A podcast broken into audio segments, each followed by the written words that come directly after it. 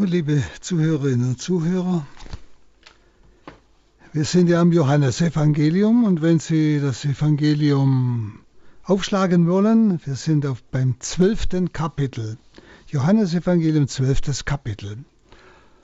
Wir haben letztes Mal noch betrachtet die Auferweckung des Lazarus, was natürlich zu großem Aufsehen Anlass gab, sodass viele nach Bethanien gingen, um den wiederbelebten Lazarus zu sehen. Und so hatte es Jesus sehr schwer. Sie wollten ihn unbedingt umbringen und den Lazarus mit ihm. Und deshalb hat sich Jesus noch einmal zurückgezogen. Aber jetzt heißt es im Kapitel 12, Vers 1, sechs Tage vor dem Paschafest kam Jesus nach Bethanien, wo Lazarus war, den er von den Toten auferweckt hatte. Also er ist wieder aus seinem Versteck herausgegangen und ist jetzt Richtung Jerusalem. Bethanien liegt ja hinter dem Ölberg. Also man braucht nur über den Ölberg hinübergehen, dann ist man in Jerusalem. Sechs Tage vor dem Pascha, das war praktisch also ähm, die, unsere sogenannte Passionswoche, wie wir sagen. Nicht? Da kommt er jetzt wieder an den Ort, wo er eben Lazarus auferweckt hat und wo eben diese drei Geschwister waren, die ihm sehr hilfreich immer wieder waren, wenn er durchgezogen ist, nämlich Maria, Martha und Lazarus. Das heißt dann im zweiten Vers, dort bereiteten sie ihm ein Mahl. Martha bediente und Lazarus war unter denen, die mit Jesus zu Tische waren. Es heißt einfach einmal, das kann jetzt ganz normal gewesen sein, aber es könnte auch vielleicht einmal gewesen sein, wie es damals Brauch war, äh, am Abend des Sabbat.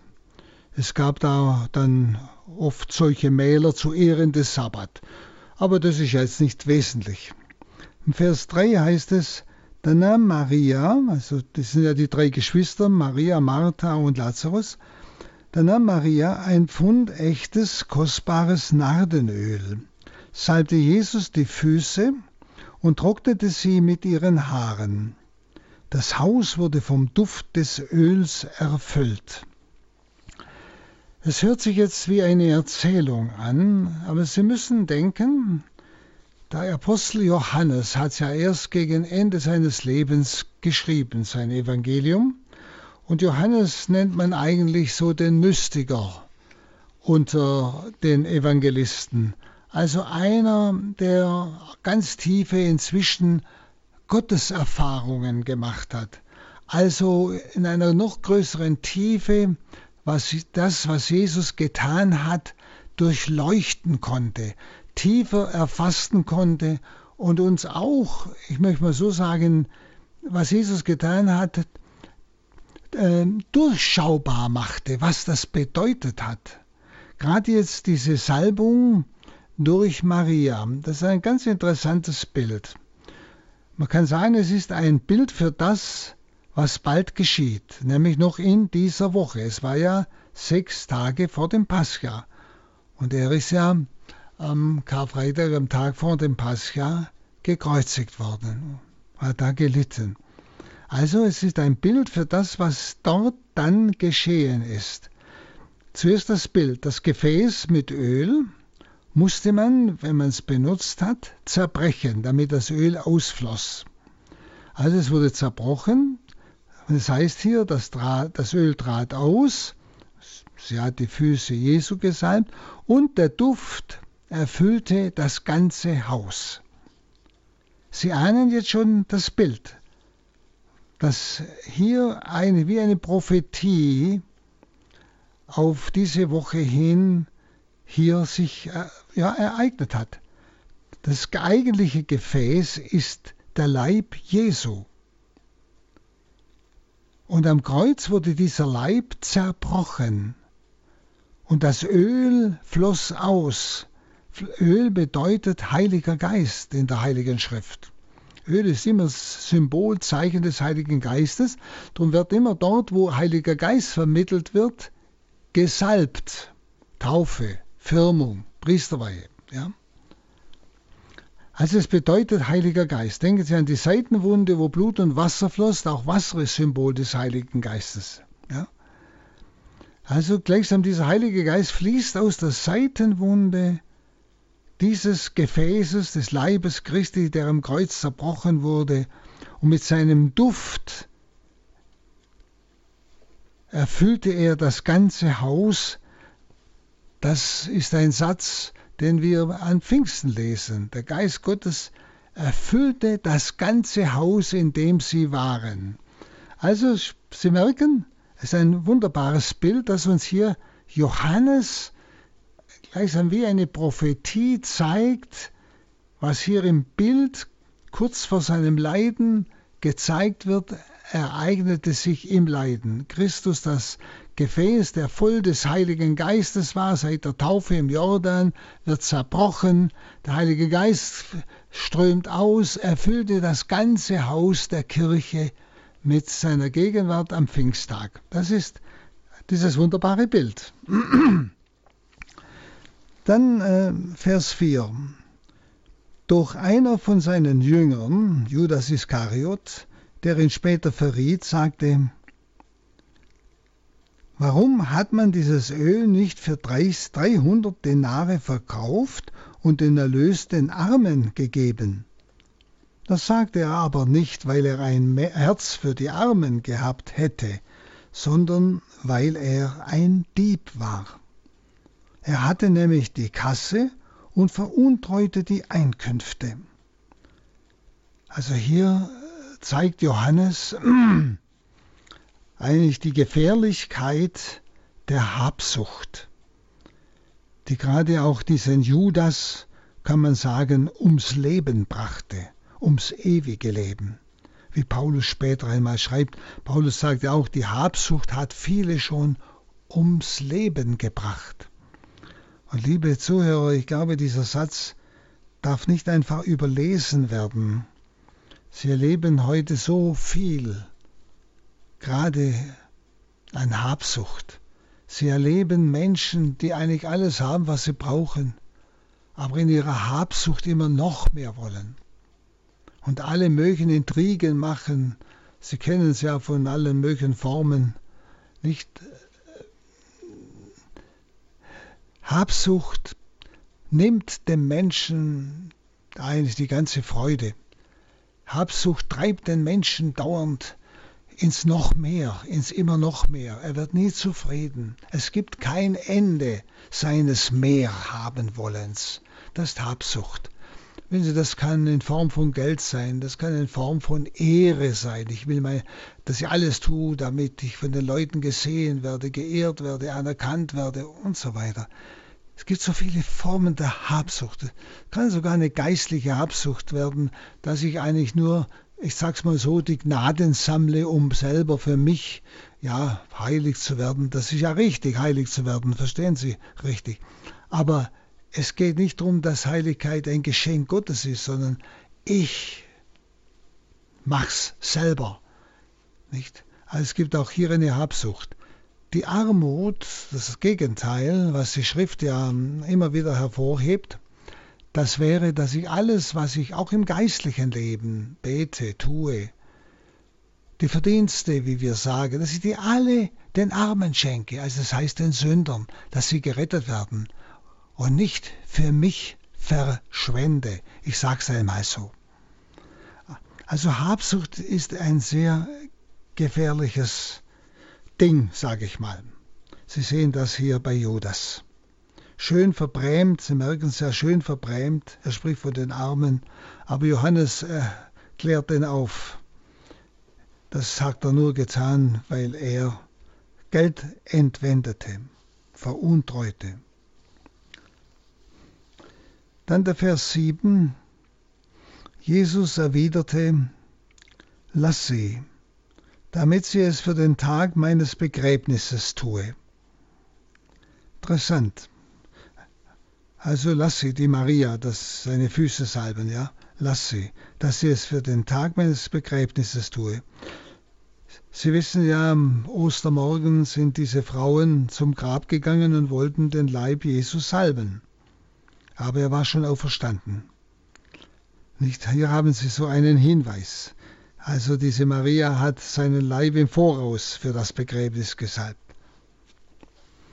Also auch wieder, merken Sie, wie das Bild vorher mit dem Öl, auch hier ein, ja, ein Bild in das, was die nächsten Tage geschieht die Salbung des Leibes Jesu, des Leichnams Jesu, könnte man sagen. Vers 8.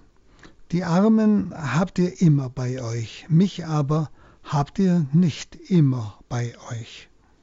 Also die Betonung ist hier nicht die Armen, sondern die Betonung ist, dass sie Jesus nicht immer bei sich haben.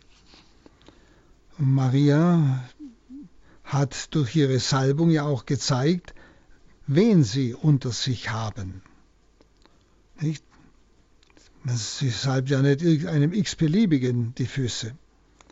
Und diese Tat Mariens, diese Salbung, ist eigentlich weniger ein Liebeserweis als vielmehr eigentlich ein Zeugnis des Glaubens, ein Anruf zum Glauben, dass er der Messias ist. Ja? Zeugnis des Glaubens, dass er der Messias ist der Gesalbte, Messias, Christus. Hm? Wenn Sie, ich glaube, auch dieser Satz darf nicht einfach überlesen werden. Das ist ja Wort Gottes. Was will uns der Herr sagen? Arme habt ihr immer bei euch. Das stimmt. Und heute vielleicht noch mehr wie sonst. Mich aber habt ihr nicht immer bei euch. Es ist immer auch eine Gefahr, dass wir das zweite Gebot so betonen, dass wir das erste eigentlich übersehen. Das Hauptgebot heißt, du sollst den Herrn, deinen Gott lieben, aus ganzem Herzen, ganz selig, aus allen Kräften. Und ein zweites ist diesem gleich, du sollst deinen Nächsten lieben wie dich selbst.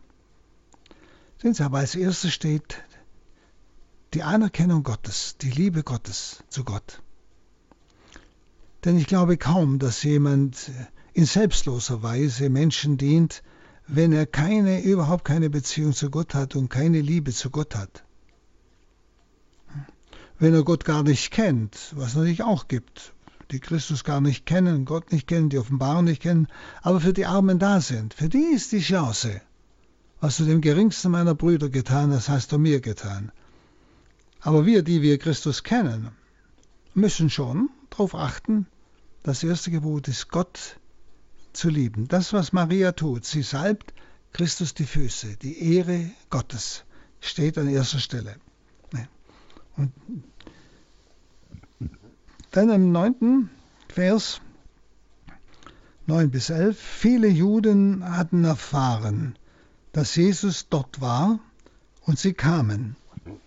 Jedoch nicht nur um Jesu willen, sondern auch um Lazarus zu sehen, den er von den Toten auferweckt hatte.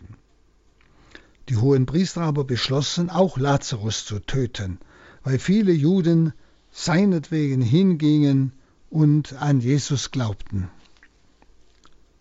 Also es war schnell bekannt, dass Jesus in Bethanien war. Ich habe Ihnen ja gesagt, Bethanien liegt direkt hinterm Ölberg, also ganz nahe äh, bei Jerusalem. Nicht?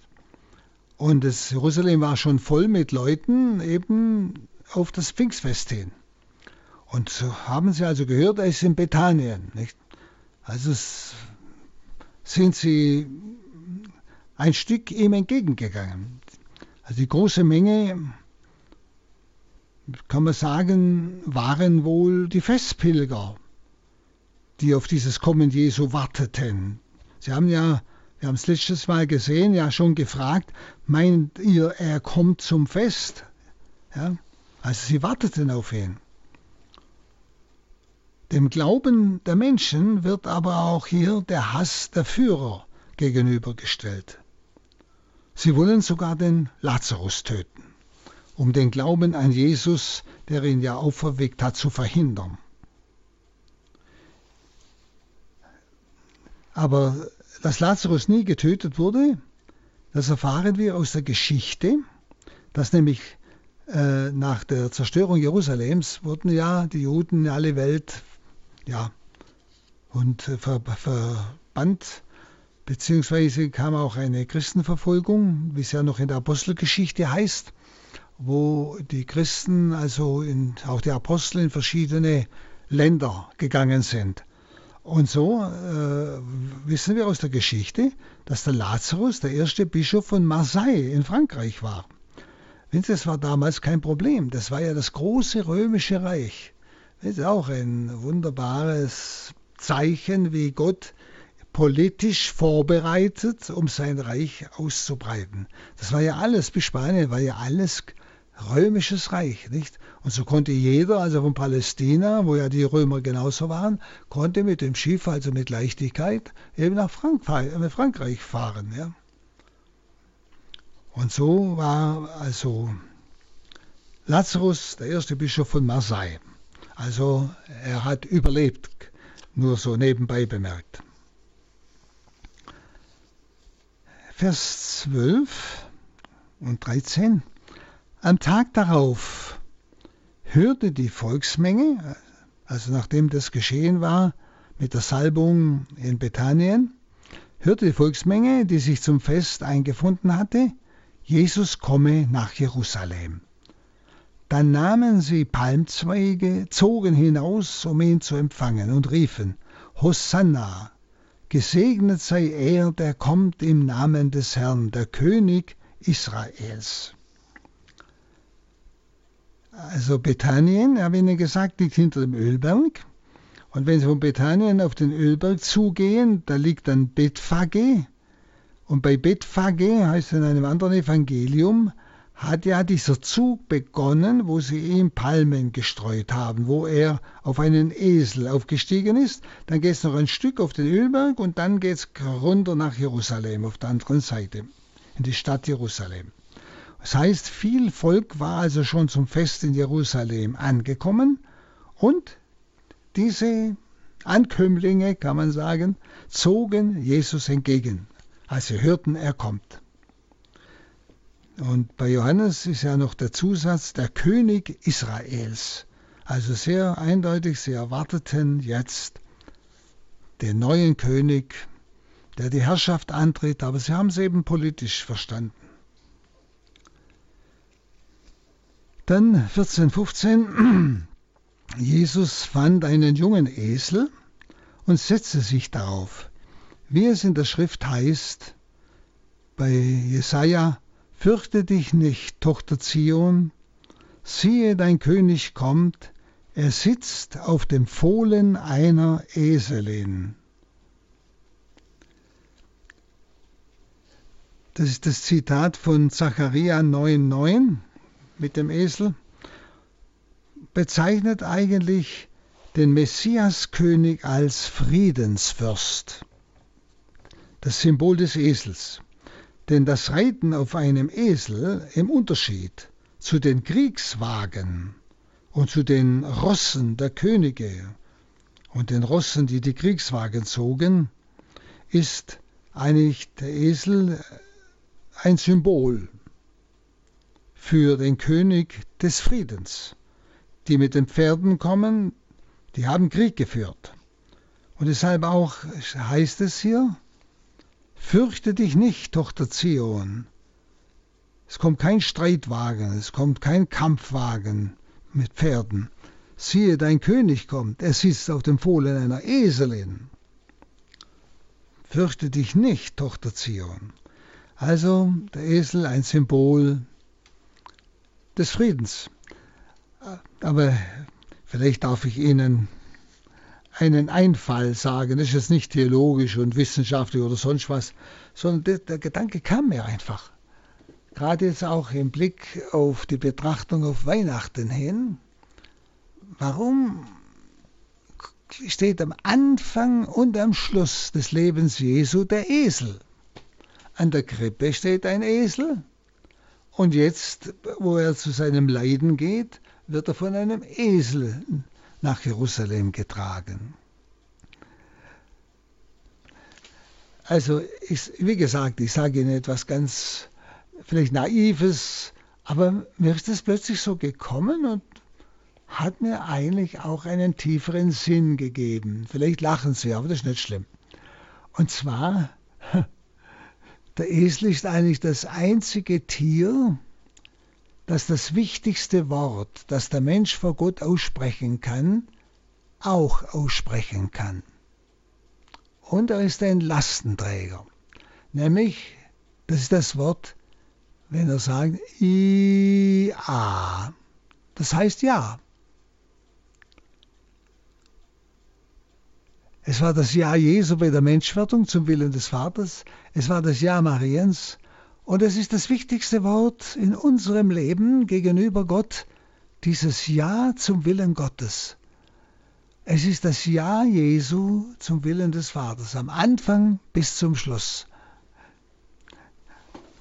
Vielleicht äh, macht Ihnen der Gedanke ein bisschen Spaß, aber irgendwie habe ich mich gefragt, warum steht denn dieses Tier am Anfang und am Ende des Lebens Jesu? Muss doch irgendwo, das kein Zufall gibt, auch einen Sinn haben. Und es ist auch der, der die ganze Last trägt, wie Jesus selber, er trägt die Last der Sünde weg von uns. Also ich denke, ein wunderschönes Symbol und vielleicht hilft es Ihnen, wenn Sie an der Krippe stehen, einmal auch den Esel anzuschauen. Vielleicht hat er Ihnen etwas zu sagen. Vielleicht erinnert er sich oder fordert Sie heraus, Ihr eigenes Ja endlich zu sprechen zum Willen Gottes in Ihrem Leben. Und dann steht der Esel nicht nur als Zierde an der Krippe, sondern sogar als Botschafter.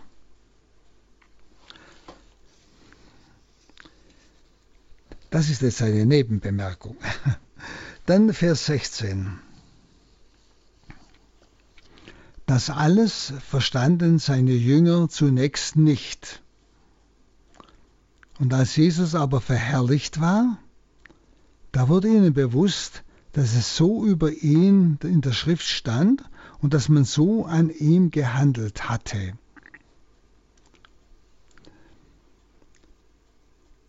dieses sich erinnern, sie erinnerten sich, heißt es, war eigentlich erst nach Pfingsten möglich. Also nachdem sie den Heiligen Geist empfangen hatten, der sie in alle Wahrheit führte. Nicht? Jetzt verstanden sie die Stelle als messianische Erfüllung, nämlich warum Jesus mit einem Esel in die Stadt eingeritten ist eben diese Erfüllung bei, äh, beim Propheten Zacharia 9,9. Ja. Ich denke auch, das ist ein wichtiger Hinweis für uns selber wieder. Denn das Wort Gottes will uns ja immer wieder verschiedene Dinge bewusst machen. Ich will ja auch nicht einfach nur etwas erzählen. Und zwar, dass wir um das Wort Gottes also die Heilige Schrift, tiefer zu verstehen, was der Herr mir persönlich jeweils durch so einen Text, den ich lese oder höre, sagen will, ist es wichtig, den Heiligen Geist zu bitten. Das ist nicht einfach nur eine religiöse Floskel oder ein frommes Tun, sondern ist wesentlich. Ich muss den Heiligen Geist bitten, lass mich dieses Wort Gottes auf mich hin richtig verstehen. Was willst du Gott mir sagen? Wir brauchen diesen Heiligen Geist, so wie wir es hier erfahren, nicht wie es hier von den Jüngern heißt, dass alles verstanden seine Jünger zuerst nicht. Erst als Jesus verherrlicht war, also im Himmel aufgefahren war, nicht und den Heiligen Geist gesandt hat, da begannen sie erst zu verstehen. Und das ist, wenn Sie und deshalb eine Theologie oder eine Schriftlesung ohne Heiligen Geist wird immer in die Häresie und irgendwo in die falsche Richtung führen. Eine falsche Auslegung. Wir brauchen unbedingt immer die Bitte um den Heiligen Geist, auch für Ihr Leben. Denn Gott spricht ja auch durch Ihr Leben, durch die Vorkommnisse, Situationen, Menschen. Das ist auch da um den Heiligen Geist bitte, Herr, was bedeutet diese Situation, dieses Ereignis, was sich da in meinem Leben gerade abspielt? Auch da den Heiligen Geist bitten, nicht immer gleich urteilen oder verurteilen oder was auch immer, sondern den Heiligen Geist bitten, lass mich den Willen Gottes in diesem Geschehen verstehen und erkennen. Dann 17 und 18. Die Leute, die bei Jesus gewesen waren, als er Lazarus aus dem Grab rief und von den Toten auferweckte, legten Zeugnis für ihn ab. Eben deshalb war die Menge ihm entgegengezogen, weil sie gehört hatten, er habe dieses Zeichen getan, nämlich Lazarus vom Tod erweckt. Also die Zeugen der Totenerweckung des Lazarus erzählten den anderen Pilgern davon und deshalb kamen die alle mit und haben Jesus empfangen. Also es war bereits eine Verkündigung, kann man sagen. Sie haben die Taten Jesu bereits weiter erzählt, nicht? Dann im Vers 19, und das ist natürlich eine Aufforderung, nicht, wie es einmal in der Schrift heißt, die Geheimnisse eines Königs muss man wahren, aber die Großtaten Gottes muss man verkünden. Also auch die Großtaten Gottes in ihrem Leben. Ja, was Gott in ihrem Leben tut. Es ist wichtig, vielleicht in einem Gespräch einem Menschen zu sagen, du, ich habe Gott so und so erfahren. Nicht um anzugeben, sondern ihm zu helfen, zu erkennen, Gott ist ein lebendiger Gott, er ist ein Gott, den man erfahren kann, ein Gott, dem ich begegnen kann und muss. Das ist wichtig. Wenn wir nur Theorien erzählen den Leuten, dann kommen sie nicht zum Glauben. Wir müssen ihnen das, das Zeugnis geben, so wie es diese Leute das hier gemacht haben, nicht? Sie haben Zeugnis abgelegt, die bei der Totenerweckung dabei waren, nicht? Und so sind andere zum Glauben an Jesus gekommen. 19. Äh, die Pharisäer aber sagten zueinander, ihr seht, dass ihr nichts ausrichtet, alle Welt läuft ihm nach. Also die Pharisäer müssen ihre Ohnmacht zugeben angesichts dieser Kundgebung, nicht? Dieser Kundgebung der Leute, die Zeugen der Auferstehung des, des äh, Lazarus waren, nicht? Und die Pharisäer konnten ja nichts dagegen tun, nicht? Und sie sagen ja, die, die Welt läuft ihm nach. Ich möchte es gerne als prophetisches Wort sehen, dass die ganze Welt ihm nachläuft, bis heute, bis heute. Aber es ist immer der verfolgte Christus und heute in einem Maß wie nie zuvor. Sie wissen ja, dass all fünf Minuten heute ein Christ um seines Glaubens willen ermordet wird. In, 20, in den 60 Staaten werden die Christen verfolgt. Also, und trotzdem, alle Welt läuft ihm nach. Und es ist so wunderbar, von diesen Menschen zu erfahren, dass sie Christus nicht verleugnen, sondern ganz bewusst für ihn sterben, sogar Kinder. Wenn Sie da sind wir im Westen beschämt, die wir uns nicht einmal trauen, in der Öffentlichkeit uns zu Christen zu bekennen, als Christen zu bekennen. Dann schauen wir weiter. Der Vers 20. Auch einige Griechen waren anwesend. Sie gehörten zu den Pilgern, die also beim Fest Gott anbeten wollten. Was waren das für Leute? Griechen waren keine Juden. Griechen waren gegenüber den Juden eigentlich die Heiden. Ja? Auch Paulus und so sprechen von den Griechen. Das immer als Gegensatz zu den Juden. Das waren die Heiden. Ja? Also es können auch Griechen gewesen sein selber. Ja? Aber es waren auf alle Fälle gläubige Leute. Die kamen nach Jerusalem, um Gott anzubeten. Allerdings das Paschalam am Paschatag, das durften sie nicht mitessen. Ja. Also diese Griechen waren ebenfalls anwesend als Pilger. Und nun 21. Sie traten an Philippus heran, also einer der Apostel, der aus Bethsaida in Galiläa stammte, und sagten zu ihm, Herr, wir möchten Jesus sehen. Und Philippus ging und sagte es Andreas. Andreas und Philippus gingen und sagten es Jesus. Also diese Fremden, diese Nichtjuden, aber gläubigen Menschen, sie wollen Jesus kennenlernen. Wenn Sie das spüren Sie wieder, die Juden waren zum Teil irgendwo in bestimmten Dingen ein bisschen festgefahren. Sie hatten eine bestimmte Vorstellung von diesem Messias und Jesus hat dem einfach nicht so entsprochen. Dagegen diese Nichtjuden, gläubigen Menschen, sie waren nicht festgelegt. Sie waren offen. Sie wollten Jesus kennenlernen. Also man kann sagen, sie haben eine echte religiöse Sehnsucht. Aber sie trauen sich nicht, Jesus direkt anzusprechen. Da merkt man auch, was Jesus wohl für eine mächtige Ausstrahlung hatte, dass sie etwas spürten von diesem unendlichen Gottes sie nicht trauten, ihn anzusprechen. Dann äh, in den folgenden Verse heißt es,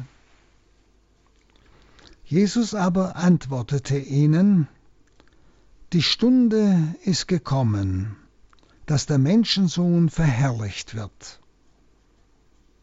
Amen, Amen, ich sage euch, Wenn das Weizenhorn nicht in die Erde fällt und stirbt, bleibt es allein. Wenn es aber stirbt, bringt es reiche Frucht.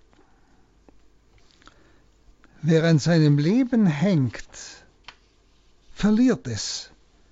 Wer aber sein Leben in dieser Welt gering achtet, wird es bewahren bis ins ewige Leben.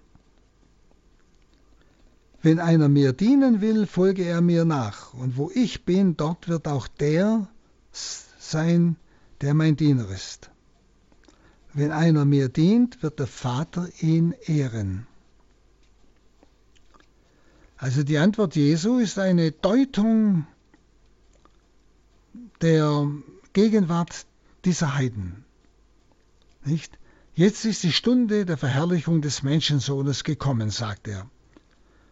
Wenn Sie bis jetzt sprach ja Jesus immer nur von meine Stunde ist noch nicht gekommen, meine Stunde. Aber jetzt, das ist die Stunde seines Todes, meine Stunde und die Stunde seiner Auferstehung. Das, was Jesus hier meint mit seiner Verherrlichung, ist die Mitteilung des Lebens an alle Gläubigen.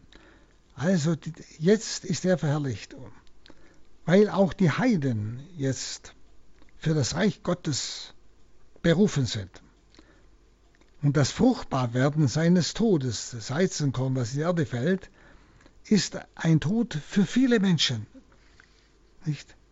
Das ist der Sinn eigentlich dieser Stunde. Und durch diese Heiden, die da nach ihm fragen, ist diese Stunde gekommen. Nicht? Und er sagt ja Amen, Amen. Er spricht also von der Fruchtbarkeit seines Sterbens. Von diesem Weizenkorn, das in der Erde fällt. Und Amen, das ist eine ganz starke Betonung. Das ist ganz, ganz, ganz sicher. Ja. Und diese Fruchtbarkeit seines Sterbens führt zu seiner Verherrlichung, nicht? Wenn er dann heimkehrt zum Vater, bei der Himmelfahrt. Und es, es heißt ja, wenn das Weizenkorn nicht in die Erde fällt und stirbt, das heißt, im Griechischen ist gemeint, wenn das bewusst nicht geschieht, dann bleibt es allein. Also es ist notwendig, Voraussetzung, dass es stirbt, um viel Frucht zu bringen. Es bleibt allein, ohne Frucht. Also Tod und Auferstehung, die ja vor ihm liegen, sind Grundprinzip des Lebens. Tod und Auferstehung. Was nicht stirbt, wird nicht auferweckt. Also das die ganze Natur, ist dieses Gesetz. Schauen Sie, und das ist das, was wir auch in unserem Leben sehr oft erleben. Wenn Sie, ich sag's mal, ganz einfache Sache, als eine Form des Sterbens, ja, so im alltäglichen Leben, Sie haben etwas Unangenehmes, vielleicht eine Beleidigung, ein Verlust, ein Misserfolg, eine Verleumdung oder so etwas. Wenn Sie irgend so etwas erlebt haben, verstehen Sie, und Sie sagen um Jesu willen Ja. Ja, Vater, dein Wille geschehe. Aus Liebe zu dir nehme ich das an. Da werden Sie plötzlich etwas ganz Tiefes erleben, die Frucht des Geistes, also wirklich Leben, auch Verstehung. Aber es ist immer wieder wichtig, dieses Sterben, das sich selber Sterben, also dem Eigenwillen, der Eigenliebe, der Eigensucht, allen diesen Dingen, um dann in eine große Freiheit einzumünden, die man ganz tief drin spürt, das Geschenk des Lebens, das Gott dann gibt. Und wer sein Leben liebt, der wird es verlieren, sagt der Herr. Und sein Leben, das ist ja das gesamte Leben, ja. Und er wird es, sonst wird er es gewinnen für das ewige Leben, nicht? Und es handelt sich eben um die Lebenshingabe bei diesen Worten. Und zwar in der Nachfolge Jesu. Es geht um die Kreuzesnachfolge. Das, was ich gerade ein Beispiel gesagt habe, die alltäglichen Widerwärtigkeiten bejahen. Aus der Liebe zum Herrn. Das Kreuzesnachfolge. Das muss nicht um außergewöhnliche Dinge gehen, sondern ganz alltäglichen Widerwärtigkeiten. Sie werden ja merken, wenn Sie die nicht bejahen, wenn Sie sich wegen jeder Kleinigkeit ärgern, wird das Ihnen ans Leben gehen. Das heißt, es wird Ihnen gesundheitlich schaden. Das ist eindeutig. Ja. Das, da gibt es Forschungen sogar. Ja? Aber das kann ja jeder von uns selber erleben. Nicht, wenn ich immer nur mich ärgere wegen jeder Kleinigkeit, den ganzen Tag und nächsten Tag wieder, dann ist die, die Lebensfreude dahin, ja, auch die Gesundheit leidet darunter. Dagegen, wenn ich aus dem Wissen, dass gerade durch dieses kleine Sterben, dieses Ja, Herr, dein Wille geschehe, dieses seinem falschen Ich absterben, das ist gemeint, wenn ich da Ja sage, dann komme ich in eine immer größere Freiheit, in ein tiefes inneres Glück. Ja, wissen Sie, darum kann man sagen, christlich leben heißt gesund leben. Das ist Kreuzesnachfolge. Also nicht etwas Schaudererregendes. Hm? Ich kann es auch bleiben lassen, also mich ärgern wegen jeder Kleinigkeit. Dann werden Sie selber erleben, was Sie dann in sich wahrnehmen und auch in ihrer Körperlichkeit. Also es geht bei diesen, bei diesen Worten, die Jesus hier sagt, wer an seinem Leben hängt, verliert es. Seid hängt, verstehen Sie? Es geht um mich. Leben ist ja nicht bloß am Leben hängen, sondern an meinem Ich hängen. Das ist ja gemeint, Psychen, das griechische Wort. Nicht? Der verliert es. Wer aber sein Leben in dieser Welt gering achtet, wird es bewahren ins ewige Leben. Das ist genau diese Erfahrung, vom Weizenkorn zu sterben, um aufzustehen, um immer wieder neues Leben in sich zu erfahren. Der Weg Jesu führt also dorthin, wo Jesus selbst ist. Und der ihm dient, wird vom Vater Jesu geehrt, sagt Jesus sogar. Und ihm dienen heißt einfach ihm nachfolgen. Das heißt ganz schlicht, ja sagen zu den alltäglichen Widerwärtigkeiten, so hat der Herr einmal zur heiligen Gertrud von Helfta gesagt. Wenn Sie dieses hinter Jesus hergehen, ist zum Dienen geworden. Wir dienen Gott und den Menschen. Und die Aufforderung zur Nachfolge bedeutet eigentlich Bereitschaft, in den Tod zu gehen. Also seinem falschen Ich abzusterben. Wenn, ich kann nur dienen, wenn ich mich selber zurücknehme. Sonst lasse ich mich bedienen. Ja. Und das Hassen des eigenen Lebens, wie es wörtlich heißt, verwirklicht sich eigentlich in der Hingabe des Lebens für Jesus. Also ich halte mein Leben nicht fest, sondern es geht mir um Christus. Also die Jünger sollen nicht nur den Tod Jesu verkünden, sagt hier Jesus, wenn einer mir dienen will, folge er mir nach. Wo ich bin, soll auch mein Diener sein. Ja? Die Jünger sollen nicht nur den Tod Jesu verkünden, sondern mit ihrem eigenen Leben bezeugen. Den Tod Jesu bezeugen. Und das ist ja sagen zu allen Formen, kleinen Formen des alltäglichen Sterbens. Das, was ich Ihnen gesagt habe. Und das Wort, wo ich bin, soll auch mein Diener sein, meint das Ziel nach dem Tod, also die himmlische Welt, das Reich des Vaters. Und sie ist Jesus so nahe, diese himmlische Wirklichkeit, dass er eigentlich in der Gegenwartsform spricht. Ja?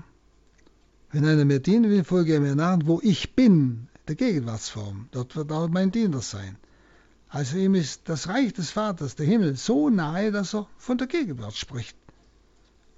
Da muss man sich auch mal fragen, ist für mich die Wirklichkeit des Reiches Gottes beim Vater, ist es für mich schon Gegenwart? Oder ist das etwas, was ich vor mir herschiebe? Also es ist die Heimat Jesu, es ist unsere Heimat. So habe ich gern dieses Wort Heim, Sterben ist Heimgehen.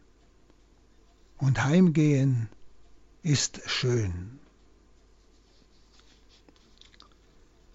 Und das eigentlich, diese Heimat ist der höchste Lohn für den Jünger, der Jesus durch den Tod folgt. Dort wird auch mein Diener sein. Geh also Zukunft. Und wie der Vater die Ehre Jesus sucht und Jesus verherrlicht, so lässt der Vater auch den Jünger Jesu teilhaben an der himmlischen Herrlichkeit und der Volloffenbarung der Liebe Gottes. Wenn einer mir dient, wird der Vater ihn ehren. Das ist ja ein unwahrscheinliches Wort, das wir ganz, ganz leicht überlesen. Wer ist dieser Vater? dieser Gott, der Himmel und Erde erfüllt. Unvorstellbar. Der bei der entferntesten Milchstraße ist und sie erhält. Nicht? Und genauso hier und überall ganz unvorstellbar. Und dieser Vater wird mich ehren. Überlegen Sie mal, wer bin ich denn? Wenn ich Christus folge. Das ist doch schön. Dann äh, 27. Jetzt ist meine Seele erschüttert. Was soll ich sagen? Vater, rette mich aus dieser Stunde. Aber deshalb bin ich in diese Stunde gekommen. Also hier wird nun die Stunde seines Todes, die ja jetzt gekommen ist, das ist ja kurz vor Pascha, diese Stunde des Todes wird jetzt erklärt von ihm. Hier ist die Todesdank Jesu ausgedrückt. Also, man kann sagen, die Ölbergstunde. Was soll ich sagen? Es ist also das Ringen Jesu gleichsam schon am Ölberg. Lass den Kelch vorübergehen, nicht mein Wille geschehe, sondern der deine. Jetzt ist meine Seele erschüttert. Es ist ja noch vor seinem Leiden. Ja? Aber was soll ich sagen? Vater, rette mich? Ja, deshalb bin ich ja in diese Stunde gekommen. Seine volle freie Entscheidung für diese Stunde des Leidens, um uns aus der Dunkelheit ins Licht zu bringen. 28 Vater, verherrliche deinen Namen, damit äh, da kam eine Stimme vom Himmel, ich habe ihn schon verherrlicht und werde ihn wieder verherrlichen. Also Jesus bittet den Vater, Vater, verherrliche deinen Namen. Er spricht nicht von sich, er spricht vom Vater. Der Vater soll verherrlicht werden. Und zwar dadurch, dass Jesus in diese äh, Verlassenheit, in dieses furchtbare Leiden geht, nicht in diese Gottverlassenheit hineingeht, um uns dem Vater zuzuführen, damit sein Name verherrlicht wird. Denn der Vater sehnt sich nach uns Und dadurch wird der Vater verherrlicht durch seine Stunde, in, der, in die er jetzt hineingeht. Also das Ziel war die Verherrlichung des Vaters. Also auch ein Wort Jesu, das der Betrachtung wert ist. Nicht eine solche Stunde, die seine Seele erschüttert, aber um der Verherrlichung des Vaters willen. Und der Name, Vater, verherrliche deinen Namen, der Name steht ja für Wesen, steht also für das Wesen des Vaters, die Liebe, die Barmherzigkeit, nicht? die jetzt durch Jesus offenbar wird. So wird der Vater verherrlicht. Dadurch verherrlicht er seinen Namen. Durch das Tun Jesu, der für uns in die Hölle geht, kann man sagen, in das Leiden, nicht? kommt das Wesen des Vaters zum Ausdruck wird das Wesen des Vaters verherrlicht, seine Liebe, seine Barmherzigkeit zu uns. Also Jesus unterwirft sich dem Willen des Vaters und verherrlicht damit den Vater. Und der Vater verherrlicht dann wieder Jesus bei der Auferstehung und bei der Himmelfahrt, indem er ihn in die Herrlichkeit des Himmels aufnimmt, wozu auch wir, wie wir es vorhin hörten, ebenfalls berufen sind. Auch der Vater will dann auch uns verherrlichen. Also, wenn Sie, das sind einfache Worte. Aber Sie müssen immer denken, hier werden Sachen ausgedrückt, die man mit menschlichen Worten nicht ausdrücken kann. Was ist denn die Herrlichkeit des Vaters, die der Sohn empfängt, die wir empfangen, die gleiche Herrlichkeit? Ist doch unvorstellbar. Sehen Sie, und wir Menschen kümmern uns nicht darum. Uns interessiert das nicht. Oh, Verstehen Sie, statt dass wir uns in dieses Wort hinein betrachten, dass wir es uns vom Herrn, ja, möchte man sagen, innerlich erklären lassen, dass unser Leben darauf ausgerichtet ist, wozu Großem wir eigentlich von Gott berufen sind, wenn wir Christus nachfolgen in seiner Kreuzesnachfolge, wie ich es vorher gesagt habe. Dann 29. Die Menge, die dabei stand, und das hörte, es heißt ja vorher noch, da kam eine Stimme vom Himmel, ich habe schon verherrlicht und werde ihn wieder verherrlichen, nicht? Und die Menge, die dabei stand und das hörte, sagte, es hat gedonnert. Andere sagten, ein Engel hat zu ihm geredet. Gut, vielleicht ist diese Stimme die Antwort auf die Frage vorher am Anfang, nämlich die Frage der Griechen an Philippus, nicht? Führ uns zu Jesus, wir wollen Jesus sehen, ja? Vielleicht ist diese Stimme vom Himmel die Antwort auf diese Frage der Heiden nach Jesus, die den Donner meinten,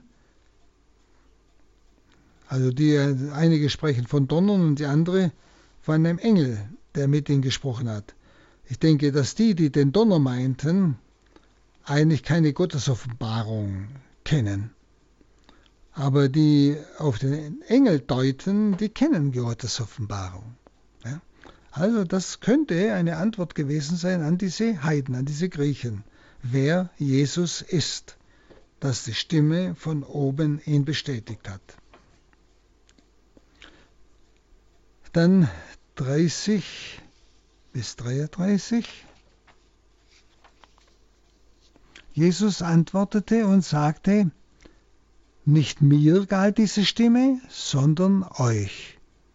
Jetzt wird Gericht gehalten über diese Welt. Jetzt wird der Herrscher dieser Welt hinausgeworfen werden. Und ich, wenn ich über die Erde erhöht bin, werde alle an mich ziehen. Das sagte er, um anzudeuten, auf welche Weise er sterben werde. Also hier die Bestätigung, dass der Vater den Sohn bezeugt für die gläubigen Heiden. Ja? Dieses, diese Stimme vom Himmel. Ja? Nicht mir galt diese Stimme, sondern euch. Ja? Gott, der Vater hat ihn noch einmal kurz vor seinem Leiden bezeugt.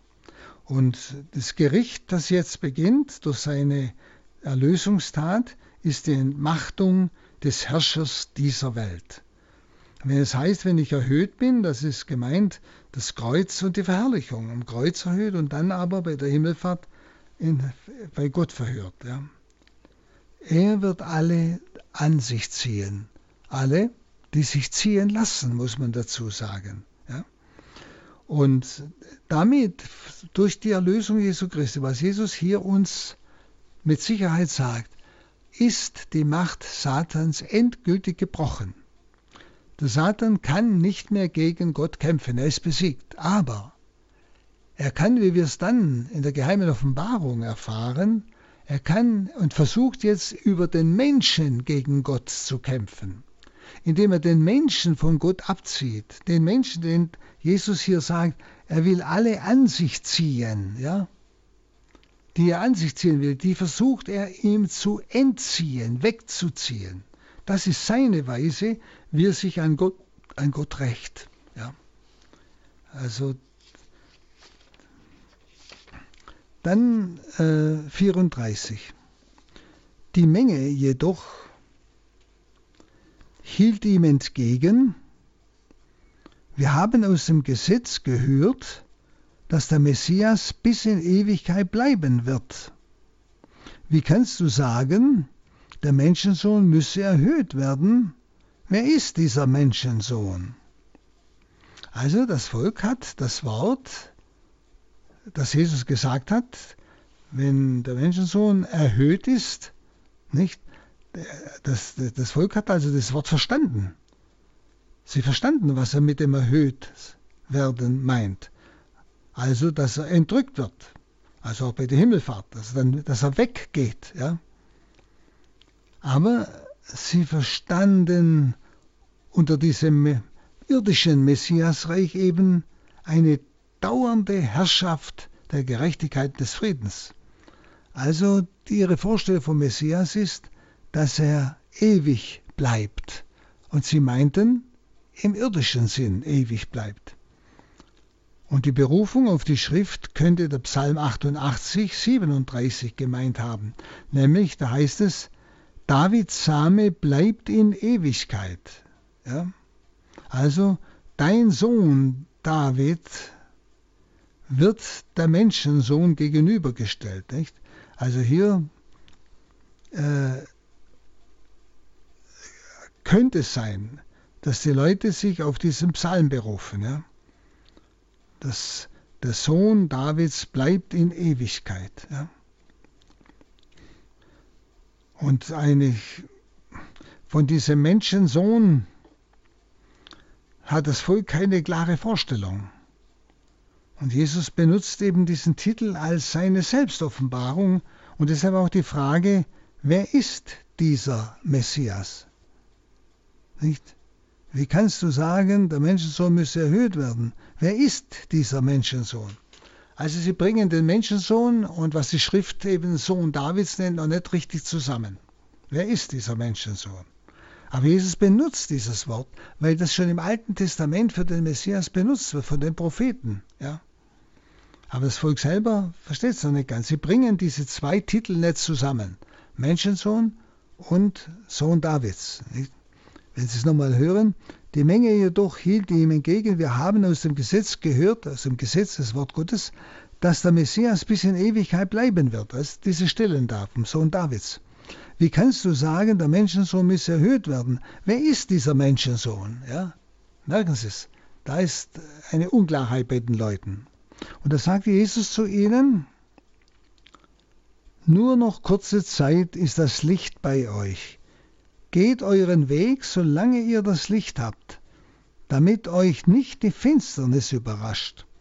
Wer in der Finsternis geht, weiß nicht, wohin er gerät. Also Jesus geht auf diese Frage, wer ist der Menschensohn, nicht ein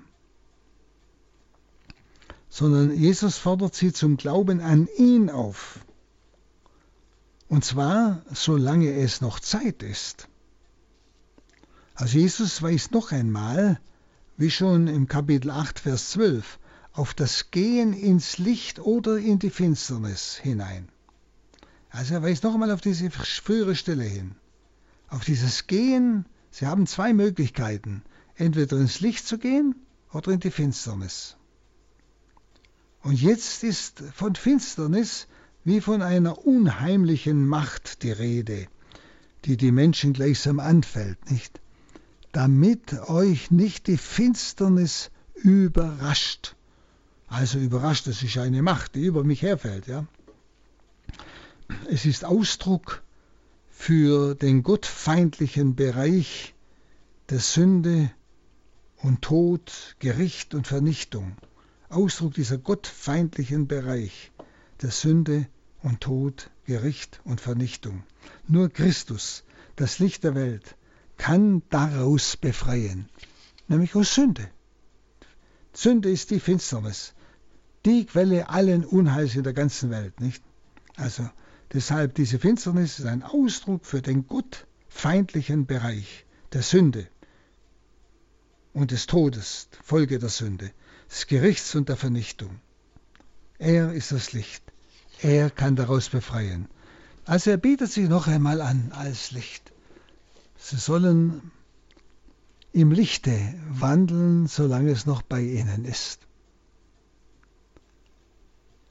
Ich denke, ein wichtiges Wort auch für uns. Wandeln wir im Lichte noch, solange es noch bei uns ist. Da kann jeder einmal selber darüber nachdenken. Denn heute haben so viele das Licht vergessen, leben in der Gottvergessenheit. Ich sage das immer, immer, immer wieder. Und das ist etwas ganz Gefährliches. Sie haben sich nicht einmal verabschiedet von Gott, sie haben ihn einfach vergessen. Und sie leben in der Finsternis der Sinnlosigkeit. Vielleicht im Moment merken sie diese Finsternis noch nicht, weil sie noch haben, was sie brauchen, weil es noch viele Späßchen gibt. Es gibt noch manches Schöne und so, auch vielleicht manche Lust und so. Und das kann aber alles durch Krankheit oder sonst etwas plötzlich zusammenfallen wie ein Kartenhaus und dann steht der Mensch mitten in der Finsternis. Alles ist sinnlos, keine Aussicht mehr, nur noch Verzweiflung und Selbstmord. Liebe Zuhörer, das ist es, ganz genau. Und wissen Sie, das ist das große, sehr gefährliche, dass der Mensch heute das noch nicht ahnt. Er meint, er braucht Gott nicht. Er vergisst ihn, weil er ja alles hat, was er braucht. Er hat ja so viel Schönes, er hat so viel, wo er sich sein Leben schön machen kann. Ja. Er muss nicht einmal groß sündigen, verstehen Sie, aber das kommt halt oft leider dazu. Sondern einfach Gott vergessen, leben, so das, was das Leben mir bringt, das Genießen. Stellen Sie, und merkt noch gar nicht, dass er eigentlich zutiefst in der Finsternis steckt. Es sind nur Scheinlichter, die ihm das noch verbergen. Und wie gesagt, wenn dann ein Einbruch im Leben kommt, wenn der Mensch dann an die Wand fährt, in irgendeiner Weise, plötzlich Ehescheidung, plötzlich Ehebruch, plötzlich vielleicht Tod eines lieben Menschen, plötzlich Arbeitslosigkeit, Krankheit und so weiter. Und was kommt dann? Plötzlich ist es Nacht. Nichts von dem, was mir bis jetzt Spaß gemacht hat, ist mir geblieben. Nichts mehr ist da. Jetzt merke ich erst die Leere der Gottvergessenheit, die Finsternis. Kein Sinn mehr. Liebe Zuhörer, das ist so gefährlich. Und Sie erleben das immer wieder, wenn solche Einbrüche im Menschen kommen. Aber das ist die Chance, wo Sie solchen Menschen zu Hilfe kommen können um ihnen wieder Christus das Licht anzubieten. Das ist hier, das ist das, was Jesus sagt. Wer in der Finsternis geht, weiß nicht, wohin er gerät. Ziellos. Und deshalb braucht es Leute, die, die zu ihm in die Finsternis gehen und ihm einen Weg zeigen, wenn er sich zeigen lässt. Dann sagt Jesus, solange ihr das Licht bei euch habt, glaubt an das Licht, damit ihr Söhne des Lichtes werdet. Dies sagte Jesus, und er ging fort und verbarg sich vor ihnen. Also das letzte Wort Jesu ist die Mahnung, sich dem Lichte zuzuwenden, also ihm. Der Heilsaspekt hat also Vorrang. Der Aspekt des Heiles, des ewigen Heiles, das ist ja der Sinn unseres Lebens. Denn in diesem Leben haben wir kein, kein Ziel im Sinne von Erfüllung. Ja, der Tod ist ja keine Erfüllung, so ist ja nur ein Abbruch, ein Übergang. Und wer das nicht in sein Leben mit hereinnimmt, diesen Heilsaspekt, nicht, der wird in die Finsternis kommen, wohl oder übel. Also das letzte Wort Jesu hier ist also Mahnung, sich dem Lichte zuzuwenden. Denn Jesus ist gekommen zu retten, was verloren war. Also noch in der letzten Stunde ist es möglich, der Finsternis zu entgehen. Noch in der letzten Stunde. Jesus sagt ja, wer an das Licht glaubt, wird Söhne des Lichtes heißen. Und jetzt schließt Jesus gleichsam seine öffentliche Rede ab und es heißt, er geht weg und verbirgt sich, weil sie ihn ja umbringen wollen. Liebe Zuhörerinnen und Zuhörer, wir wollen hier für dieses Mal enden und das nächste Mal hier weiter betrachten. Aber lesen Sie selbst noch einmal die Texte, betrachten Sie Satz für Satz.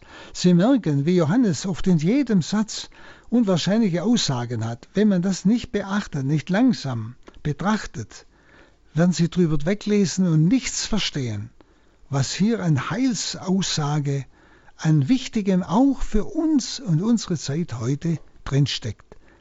Herzlichen Dank für Ihr Dabeisein. Vielen Dank, Pater Hans Burb, für Ihren Vortrag zur heutigen Credo-Sendung mit dem 19. Teil das Johannesevangelium. Wenn Sie diese Sendung gerne noch einmal hören oder verschenken möchten, können Sie diese Sendung über unseren CD-Dienst cd-dienst.horeb.org oder unter der Telefonnummer 08328 921120. Ich wiederhole 08328 921120 bestellen. Für unsere Hörer, die nicht aus Deutschland anrufen, mit der Vorwahl 0049. Als Podcast können Sie sich diese Sendung noch einmal bei www.horeb.org anhören. Um 21 Uhr geht es gleich weiter in unserem Programm mit dem Nachtgebet der Kirche. Heute mit Spiritual Dr. Josef Graf aus Regensburg. Doch vorher noch einmal herzlichen Dank an Pater Hans Burb und ich darf Sie um Ihren Segen bitten, Pater.